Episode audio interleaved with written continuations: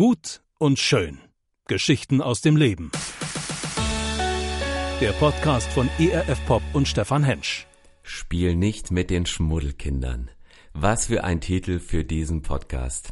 Vielleicht kennst du diesen Satz aus deiner Kindheit, vielleicht hat er sich durch deine Kindheit durchgezogen, vielleicht hat er dich als Persönlichkeit geprägt. Spiel nicht mit den Schmuddelkindern. Du, die du aufgewachsen bist und erzogen in einer Reinheit, in einer Fürsorge, in einer abgeschützten Welt. Und da gab es diese Kinder, da gab es diese Kinder, die etwas anders waren, die andere Lebenskonzepte hatten, die ein wenig schmuddelig wirkten. Und es stand eine große Angst deiner Eltern dahinter, wenn du dich mit ihnen triffst, dann wirst du genauso schmuddelig. Und je mehr ich über diesen Satz nachdenke, umso mehr kommen mir Gedanken in den Sinn, wo ich denke, da steckt eine ganze Philosophie dahinter, da steckt eine ganze Theologie dahinter, da steckt eine ganze Weltanschauung dahinter. Und diese Weltanschauung bedeutet, was passiert, wenn etwas Reines und etwas Schmuddeliges zusammenkommen? Wird das Reine besudelt? Wird das Reine schmutzig oder wird das Schmutzige rein und wird das Schmutzige heil? Als Jesus auf diese Erde kam, hat er genau an diesem Punkt angesetzt. Als Jesus auf die Erde kam, hat er genau an diesem Punkt etwas verändert im Denken der Menschen. Er sagte zum Beispiel in der Bibel, nicht das, was von außen auf den Menschen hineindringt, das macht ihn unrein, sondern das, was er von sich gibt, das, was er sagt, das, was aus seinem Mund kommt, das macht ihn unrein. Und an einer anderen Stelle hatte Jesus nie Berührungsängste mit Menschen, die von Aussatz begleitet waren, die entstellende Hautkrankheiten hatten, die von Dämonen besessen waren, die in der damaligen Gesellschaft als schmuddelig galten. Genau zu diesen ist er hingegangen. Genau zu diesen ist er hingegangen. Er hatte keine Angst, dass er unrein würde. Er hatte keine Angst, dass er schmuddelig werden würde, sondern er hatte das Sendungsbewusstsein des Vaters, dass die Menschen, zu denen er geht, dass sie heil und rein werden. Es gab diese Frau im Neuen Testament, die unter Blutfluss litt, regelmäßigen Blutungen, die sie nicht auf die, die sie nicht heilen konnte nach herkömmlichen Methoden. Und sie wusste, wenn ich diesen Jesus berühre, dann werde ich geheilt. Und genau das passierte. In dem Moment, wo diese Frau Jesus berührte, wurde Jesus nicht auch von der Krankheit angesteckt, sondern die Frau wurde von ihrer Krankheit geheilt. Und ich möchte euch heute in diesem Podcast mitnehmen in eine Geschichte aus dem Alten Testament, eine Geschichte, die mitten im Leben stattfand, eine Geschichte, die in höchsten Regierungskreisen erzählt worden ist, aber von den einfachsten der Gesellschaft gelebt und geführt worden ist. Und es ist eine Geschichte aus dem Alten Testament von Naaman. Und die möchte ich euch gleich gerne vorlesen. Und es geht genau um dieses Thema. Was ist, wenn jemand schmuddelig ist? Was ist, wenn jemand gezeichnet ist von einer Krankheit, die gesellschaftlich nicht anerkannt ist? Und das Thema, was sich dahinter noch verbirgt, ist etwas, du kannst etwas Gewaltiges für Gott bewirken, indem du etwas Unscheinbares tust. Du kannst etwas Gewaltiges für Gott bewirken, indem du etwas Unscheinbares tust.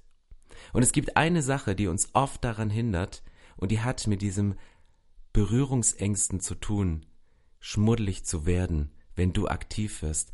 Es gibt etwas, was sehr einfach ist, was sehr naheliegend ist, aber die dich hindert und das werden wir am Ende von dem Podcast gemeinsam herausfinden. Aber lasst uns erstmal in den Text gehen, der steht in 2. Könige 5 und ich lese euch die Verse mal vor, weil ich liebe es, Bibel zu lesen und Geschichten neu zu entdecken. Naaman, der oberste Heerführer von Syrien, war ein ausgezeichneter Soldat und Stratege.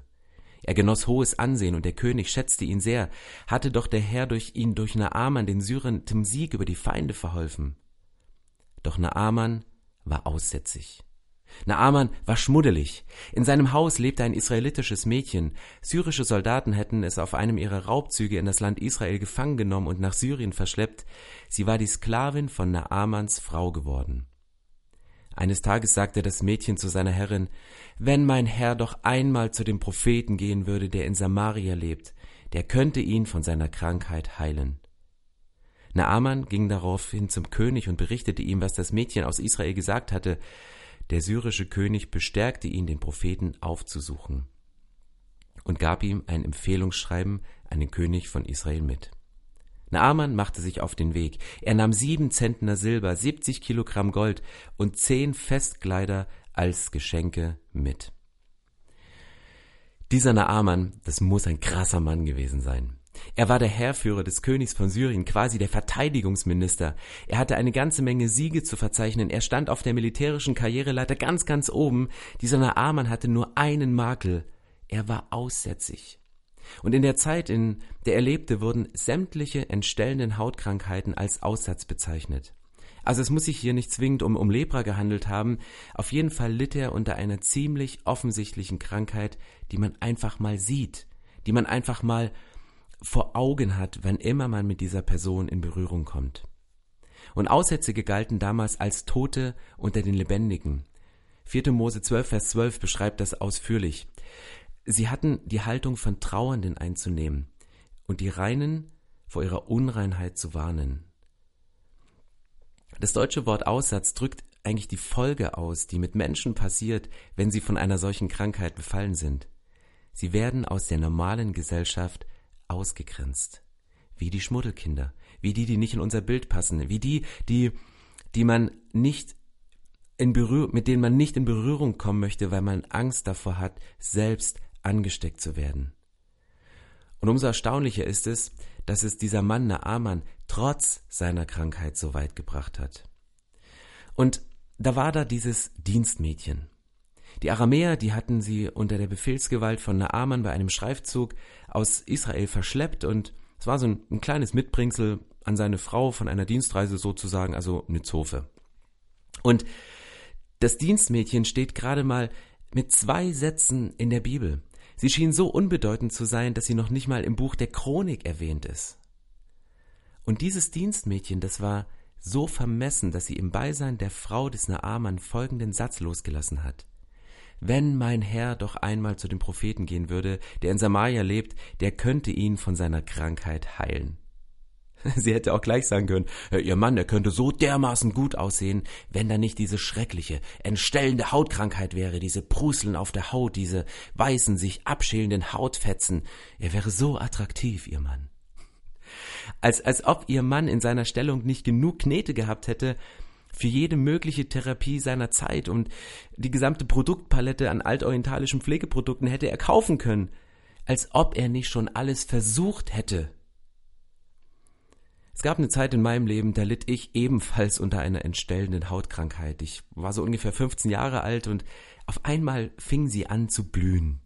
Überall in meinem Gesicht diese wunderschönen roten Hügelchen mit ihren goldgelben Kuppeln. Und ich habe alles probiert, um diese wieder loszukriegen.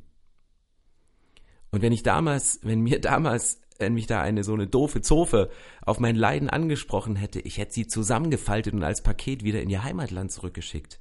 Das willst du in dem Moment nicht hören, auf das Unreine, auf das Schmuddelige in deinem Leben hingewiesen zu werden von Leuten, von denen du denkst, sie haben eine ganz, sie haben nicht die Stellung und das Recht, mir in mein Leben zu sprechen in dem Moment. Und er spricht so dermaßen für den Charakter des Naaman, dass er auf den Rat dieses eigentlich unbedeutenden Dienstmädchens gehört hat. Er nimmt den Rat dieses unbedeutenden Mädchens an, bespricht die Sache mit seinem Chef, dem König, und der ihm auch noch gewaltig Spesen auszahlt und dann düst er los. Und hier ist für mich wieder ein Phänomen dieser, dieser Mann Naaman. Ich meine, er lebt in einer Kultur, in der Aussatz als die große Strafe Gottes galt. Oft wurde das im Zusammenhang mit Flüchen gebraucht, dass Gott Menschen mit Aussatz strafen sollte, wenn göttliche Dinge in Mitleidenschaft gezogen wurden. Und, und er macht sich auf und er sucht genau nach diesem Gott der ihn hätte gestrafen können, um die Ursache daraus zu finden.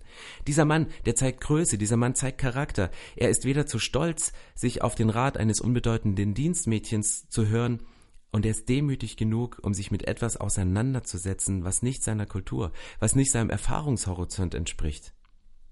Er galt als von Gott gestraft, und trotzdem macht er sich drauf an, diesen Gott zu suchen. Hast du die Größe, nach Gott zu suchen, auch wenn du in einer Kultur lebst, die alles andere tut, als nach Gott zu fragen? Wie geht's weiter in der Geschichte? Vers 6. Das Schreiben an König Joram von Israel lautete, der Mann, der dir diesen Brief überreicht, ist mein Diener Naaman. Ich habe ihn zu dir gesandt, damit du ihn von seinem Aussatz heilst. Als Joram den Brief gelesen hatte, zerriss er entrüstet seine Kleider und rief, Bin ich etwa ein Gott, der Macht hat über Leben und Tod? Wie kommt der Syrer nur drauf, einen Aussätzigen zu mir zu schicken, damit ich ihn heile? Es liegt ja auf der Hand, was er will. Krieg will er mit uns. Und das hier ist nur ein Vorwand. Schon bald hörte auch der Prophet Elisa, dass der König voller Entrüstung seine Kleider zerrissen hatte. Er schickte einen Boten zum Palast und ließ Joram ausrichten, Warum bist du so aufgebracht? Schick diesen Mann zu mir. Er soll erkennen, dass es hier in Israel einen Propheten des wahren Gottes gibt. Der König Joram von Israel, der unterstellt dem syrischen König, dass er etwas Unmögliches von ihm fordert, nur um einen weiteren Kriegsgrund zu haben. Und an dem Punkt schaltet sich Elisa ein. Er hört als Mann Gottes davon, was da gerade auf Regierungsebene für ein unlösbares Problem diskutiert wird, und er sagt sich, hey, ich bin ein Prophet, ich bin ein Mann Gottes, ein für die Regierung des Landes unlösbares Problem, das ist genau der richtige Job für meinen Gott. Er schickt einen Propheten in den Palast und sagt, schick den Mann zu mir, ich kümmere mich um das Problem. Besser gesagt, mein Gott wird sich persönlich darum kümmern. Und an dieser Stelle kribbelt es mir in den Fingern, ausgelöst durch die Bemerkung des kleinen Mädchens, die übrigens jegliche Erfahrungsgrundlage entbehrt. Äh, das sollte ich vielleicht an dieser Stelle noch kurz erklären. Woher war das Mädchen sich so sicher, dass Naaman ihren Chef heilen konnte? Hat sie ihn vorher auf unzähligen Heilungsgottesdiensten predigen gehört? Hat sie gesehen, wie er die Hände aufgelegt hat und Menschen gesund geworden sind? Nein, nichts dergleichen. In Lukas 4, Vers 27 greift Jesus selbst diese Story nochmal auf und sagt, und viele Aussätzige waren zu der Zeit des Propheten Elisa in Israel, und keiner von ihnen wurde gereinigt, als nur Naaman der Syrer. Hä? So what? Das Mädchen hatte nie zuvor gesehen, dass unter der Hand von Elisa jemand gesund geworden ist, und trotzdem behauptet sie, Elisa ist ein Mann Gottes, der kann das. Sie traut es dem Propheten zu. Besser, sie traut es Gott zu, dass er ihren Chef heilen kann. Und das ist ein Punkt, den wir lernen können heute. Was trauen wir uns gegenseitig zu, dass Gott durch uns bewirken kann? Sprechen wir voneinander eher geringschätzig? Sagen wir eher, oh, der ist schmuddelig? Geistlich etwas schmuddelig? Das funktioniert ja sowieso nicht? Und nehmen wir Gott damit vielleicht die Möglichkeit, durch einen anderen Menschen zu handeln? Ja, ja, der kann immer gute Geschichten erzählen, aber da steckt ja nicht viel dahinter. Ist ja nur ein Prediger, ist ja nur ein Pastor. Ach die, ja, die betet ja immer nur, aber es passiert ja nie wirklich etwas. Da ist ja noch nie jemand gesund geworden. Wenn wir geringschätzig voneinander reden, dann nehmen wir Gott die Möglichkeit, große Dinge durch uns zu tun, weil wir sie nie angehen, weil wir sie nie glauben, weil wir äh, uns sie niemals zutrauen würden, weil wir sie Gott niemals zutrauen würden.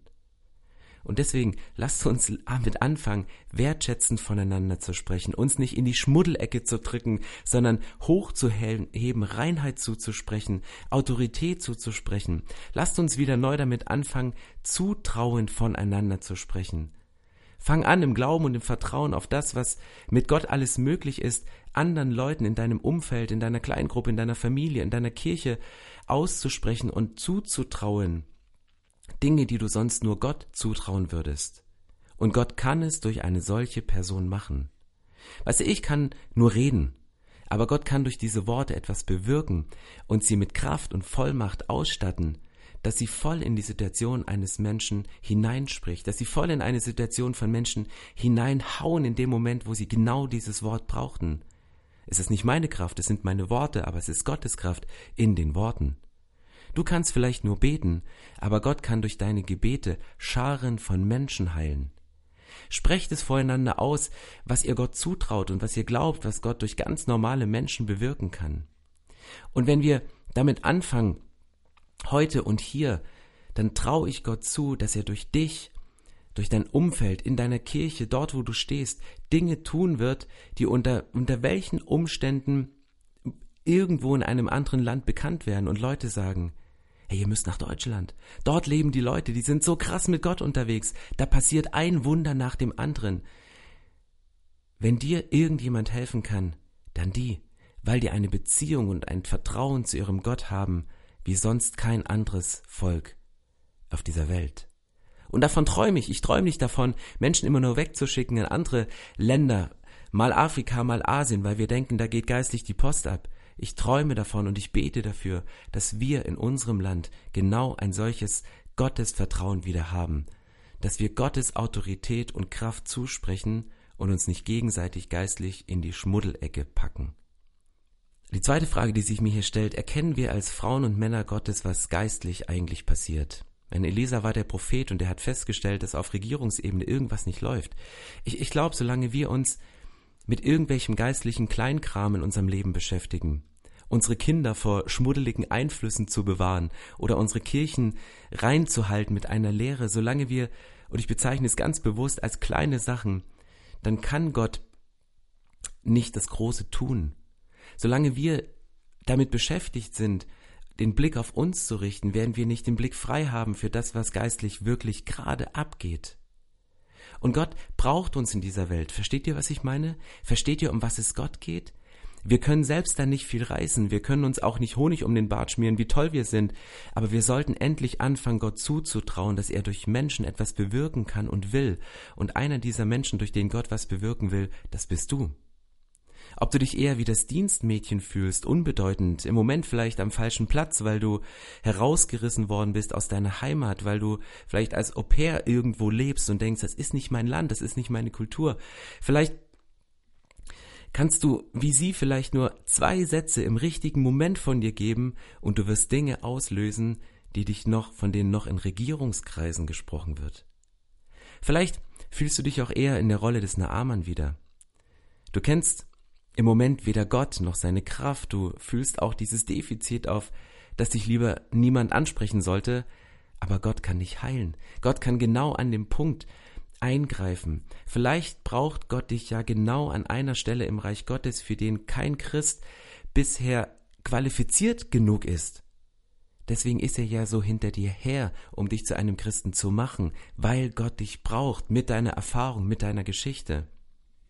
Aber vielleicht ist es auch dein Job, der eines Propheten wie Elisa, zu erkennen, was geht da eigentlich gerade geistlich ab?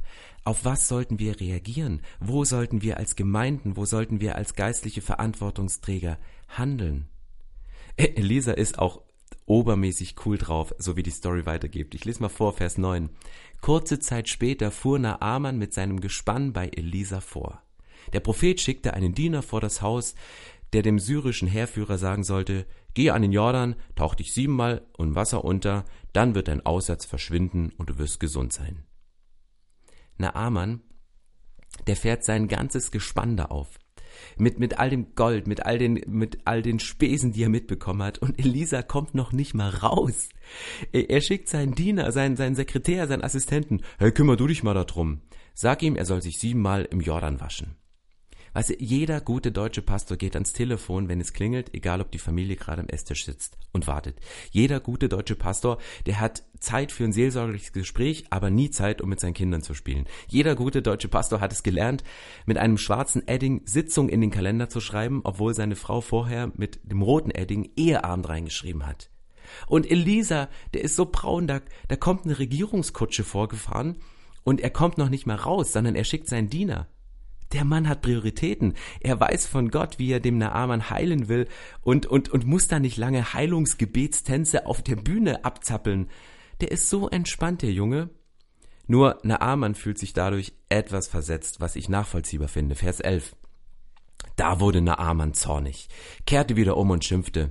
Ich hatte erwartet, der Prophet würde zu mir herauskommen, sich vor mich hinstellen und zum Herrn seinem Gott beten. Ich hatte mir vorgestellt, wie er seine Hand über meine kranken Stellen hält und mich von meinem Aussatz befreit. Als ob unsere Flüsse Abana und Papa, die durch Damaskus fließen, nichts wären. Dabei sind sie viel sauberer als alle Bäche Israels. Kann ich nicht auch darin baden und gesund werden? Voller Wut machte er sich auf den Heimweg. Doch seine Diener versuchten ihn zu beschwichtigen. Herr, wenn der Prophet etwas Schwieriges von dir verlangt hätte, dann hättest du es sicher auf dich genommen und nun hat er von dir nur verlangt, dich zu baden, damit du gesund wirst. Dann kannst du es doch erst recht tun. Naaman ließ sich umstimmen, und er fuhr an den Jordan hinunter. Wie der Bote Gottes es befohlen hatte, stieg er ins Wasser und tauchte siebenmal unter, und tatsächlich seine Haut wurde wieder glatt und rein. Er war gesund. Da ritt er mit seinem ganzen Gefolge zum Propheten zurück und bekannte ihn, jetzt weiß ich, dass es nirgends auf der Welt einen wahren Gott gibt, außer in Israel. Hey, oft, Oft sind es unsere Vorstellungen, wie Gott handeln muss, damit sich unsere Situation ändert. Es sind unsere Vorstellungen, die uns oft daran hindern, heil zu werden. Wir sind aufgeklärt und wissen, das muss passieren und das muss passieren und das muss passieren und dann. Die erste Reaktion von Naaman war, hey, ich hatte es erwartet. Oder ich hatte erwartet das. Das habe ich mir so und so vorgestellt. Aber ich, ich mache nicht so ein Pille-Palle, wie peinlich ist das denn? Siebenmal im Jordan untertauchen. Aber seine Diener sind mal wieder der Hammer. Sie reagieren so genial. Wenn der Prophet etwas, wenn der Prophet dir was Großes aufgetragen hätte, etwas Schwieriges, dann hättest du auch gemacht, oder?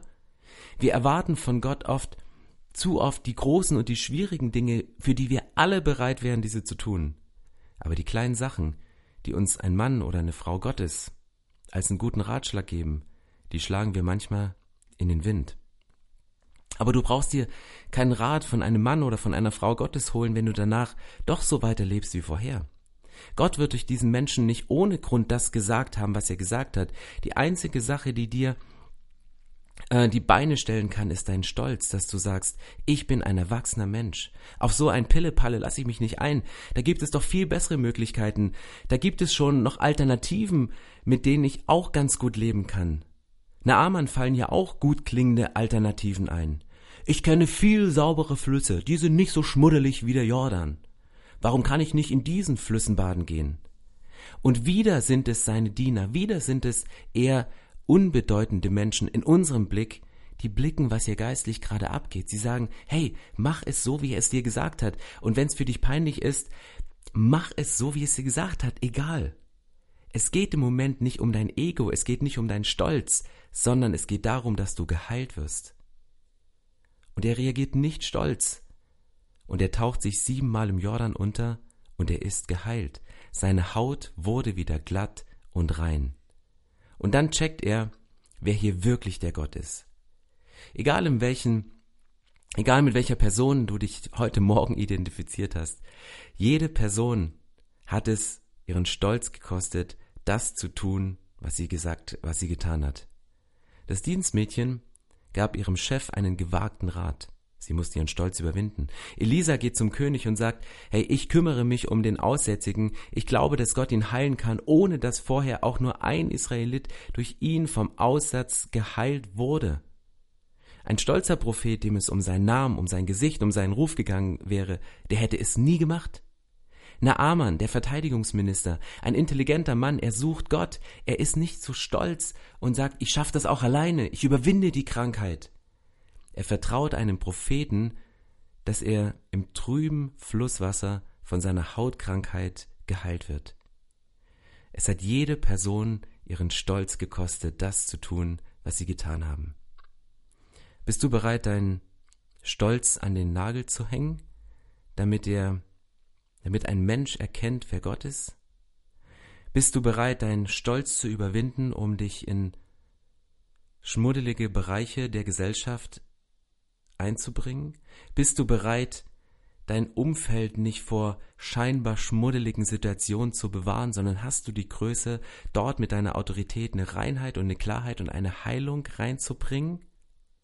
Unser Stolz ist oft der einzige Grund, der uns daran hindert, die Dinge zu tun, die Gott uns aufs Herz legt. Und wenn wir diesen Stolz ablegen, dann werden wir in der Lage sein, die unscheinbarsten Dinge zu tun, aber es werden Dinge sein, über die noch in Regierungskreisen gesprochen wird. Gut und schön. Geschichten aus dem Leben. Der Podcast von ERF Pop und Stefan Hensch. Mehr Infos und Podcasts gibt's auf erfpop.de.